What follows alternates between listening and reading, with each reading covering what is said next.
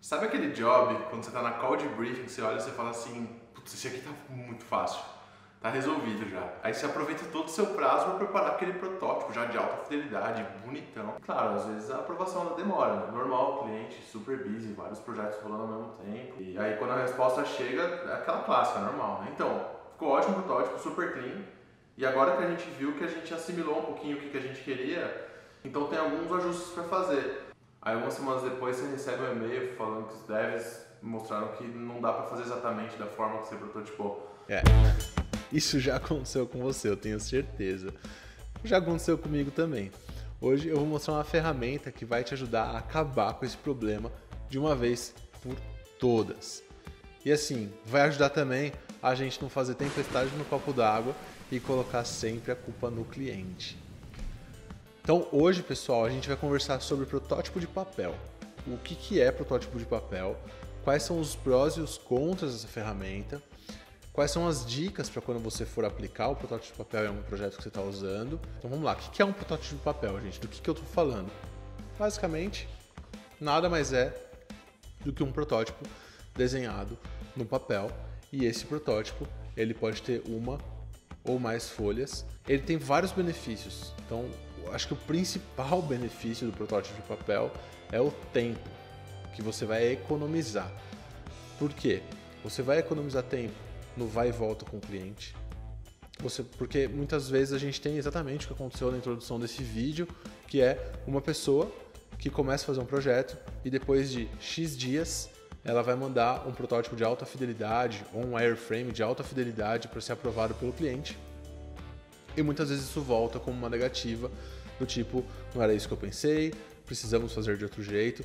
Então, com o protótipo de papel, você consegue de repente sair da reunião de briefing, rabiscar alguma coisa e, e quebrar a cabeça. Não estou falando que você vai rabiscar em 5 minutos. Esse rabisco pode demorar o tempo que for demorar, mas ele é infinitamente mais rápido do que você precisar colocar isso no computador, seja lá em qualquer ferramenta, que vai acabar te distraindo com qualquer outra coisa, seja com formato, seja com cor, seja com grid, seja com tipografia, qualquer outra coisa que não é importante nesse momento.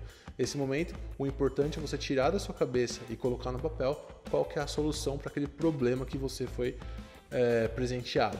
Então, o grande benefício do, papel de, do protótipo de papel é você conseguir economizar o tempo de tirar a ideia da sua cabeça, botar no papel enviar para o cliente para ele poder te falar se era de fato isso que ele tinha na cabeça ou se tem alguma coisa que vocês precisam conversar para melhor detalhar o problema, de repente até para melhor detalhar a solução por conta de alguma é, especificidade desse cliente, é, seja cliente interno ou externo, tá gente? Se você trabalhar numa empresa ou numa agência, vale para os dois.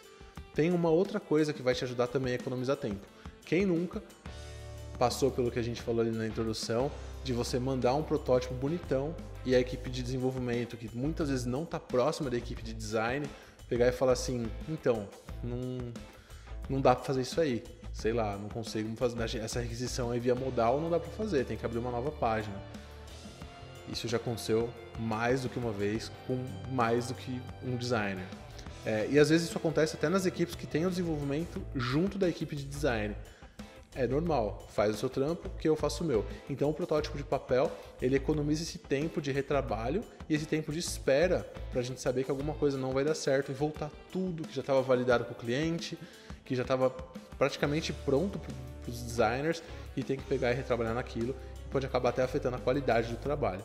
Então quando as equipes técnicas fazem um refinamento de backlog, que tem bastante no Scrum isso, que uma semana antes da sprint eles olham as tarefas que vão chegar, o protótipo de papel é um grande, é um grande acelerador para essa galera olhar e abstrair todo o rabisco e falar assim, beleza, essa interação aqui eu preciso fazer assim, assim, assado, rola fazer, pode mandar que a gente faz, ou não, não dá para fazer assim por conta da API X, ou da API que não tem, ou da API que tem, ou de performance, qual, qualquer que seja o motivo.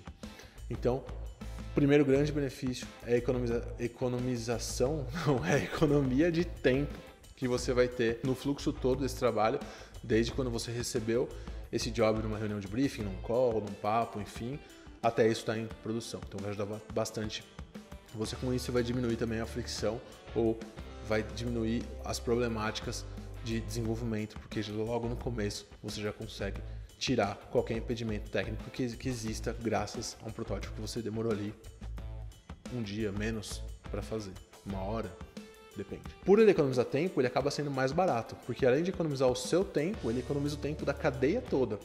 Do stakeholder, seja cliente interno ou externo, da galera de desenvolvimento, do Scrum Master, se você trabalha com Scrum Master, de todo mundo. Um outro benefício é o nível de engajamento que você tem com um protótipo de papel, ele é muito mais baixo do que o engajamento que você tem com o protótipo que você fez bonitão ali no Figma. Então, o, a quantidade de amor envolvida ela é bem menor quando ele ainda está rabiscado. Outra coisa, é muito fácil você fazer sessões de design colaborativo com pessoas que não são designers. Elas podem participar com você desse processo de desenho, onde ótimas ideias podem surgir no papel sem toda a complexidade de ferramentas como FigJam, como Miro, como, sei lá, o PowerPoint, Google Slides ou qualquer coisa que você esteja usando para fazer design colaborativo na sua empresa. Outro ponto positivo, hoje em dia já é super fácil de passar isso para o digital e transformar isso num protótipo interativo. Então ali no finalzinho eu vou mostrar algumas ferramentas que você pode usar para fazer isso. E agora falando dos contras, os pontos negativos, eu vejo apenas dois. O primeiro, papel, né? A gente está usando papel. Então, tem muita gente hoje fazendo protótipo de papel no iPad ou em alguma tablet, funciona também. Eles pegam uma canetinha ali, rabisca, folha 1, folha 2, folha 3, é a mesma coisa. Então, se você tiver condição de ter uma, um iPad ou uma tablet, sei lá, de uma outra marca qualquer, acho que vai ser bastante útil para te ajudar a não gastar papel. E o segundo ponto é para você testar com usuários. Embora seja possível fazer teste com usuários usando o protótipo de papel, já com, com ele interativo, no celular e tudo, é, o processo cognitivo da pessoa entender que aquele papel não é um som rabisco, que ele é uma interface, enfim, fica mais difícil essa pessoa entender um protótipo de papel. Então esse é um ponto contra. Dá para fazer? Dá, mas vai exigir um pouquinho mais de trabalho e preparo da parte aí de quem fez ou vai fazer essa entrevista. Algumas dicas, pessoal, crucial aqui. Primeira delas, tenta deixar o mais legível possível o texto que você for colocar no protótipo de papel. É, Tiago, posso usar aquelas linhas para simular um texto? Se for um bloquinho de texto, lá, se tiver, por exemplo, aqui no exemplo a gente está rabiscando uma página de artigo de blog, onde o texto do corpo do conteúdo a gente fez as linhas para exemplificar, meu, não tem problema nenhum, acho que rola. Agora, sei lá, texto de call to action, texto do botão, é, texto do campo de data, título, algum, alguma informação crucial para completar a tarefa, tentar usar um texto legível, ou seja, que a pessoa consiga aí ler e entender o que está escrito. E a segunda coisa, usar um texto próximo do real. Então, evitar de colocar os Loren Y da vida, colocar um texto mais próximo do real possível. Outra dica importante, não muito óbvia, mas importante, usar papel e caneta. Então, tem, tem, tem bastante solução é, online de, de se fazer protótipo de papel é, mas que acabam trazendo o mesmo ponto negativo de um Figma, de um Sketch ou de, sei lá, de um PowerPoint, qualquer coisa que você esteja usando para prototipar, que é trazer um monte de, de, de, obstrução, de coisa que vai chamar sua atenção e de trazer para sua cabeça coisas que você não precisa se preocupar agora, como coisas relacionadas à estética e a layout. Falando de layout, o visual não é importante agora, então não precisa se preocupar em colocar cores se for muito crucial para você usar cor para detalhar aí uma ação, vai lá, usa, usa um vermelhinho, usa um verde, usa um azul. Só não precisa ficar se preocupando em deixar muito polido esse protótipo e fazer quase um protótipo de alta fidelidade no papel. Não é uma obra de arte, não é um quadro, isso vai ser descartado assim que ele for validado e aí você vai ter o tempo de trabalhar na versão de mais alta fidelidade quando você for passar esse cara pro digital. Outra dica super simples, pessoal, é você usar, é, se você está trabalhando com mobile first, se você está fazendo a primeira interação no celular, pega o seu celular, coloca em cima de uma folha de papel, pega uma caneta, risca em volta e você tem ali o seu primeiro frame ou template que você pode usar, sabendo aí os limites da, da tela do celular. Dá para fazer a mesma coisa com o iPad. Se você for fazer no monitor, você pode fazer um quadrado ou simplesmente usar uma folha de sulfite inteira e tratar aquilo como, como a tela do monitor de um desktop. Outra coisa importante, tente usar caneta e não lápis. É, se você quiser usar um lápis ali para você não ficar gastando papel, escreve, rabisca, apaga e quando você tiver uma coisa certa, ali você passa a caneta por cima para ficar bem forte, bem mais fácil de ler. Por favor, faça isso porque vai te ajudar na hora que você for tirar uma foto para passar isso pro digital, tá bom? Tem uma outra dica legal também para aquela galera que não curte ficar gastando papel.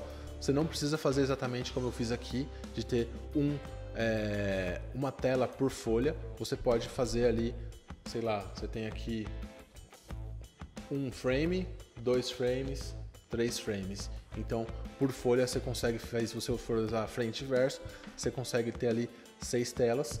A única coisa que você vai não vai ter quando você fizer assim vai ser essas anotações, essa documentação entre aspas, que também é uma dica importante que você pode usar no papel. Você puxar uma setinha falando, ó, oh, isso daqui é uma imagem de background que vai ser igual à imagem do post. Essa daqui é o título, essa daqui é a descrição, esse daqui é o autor.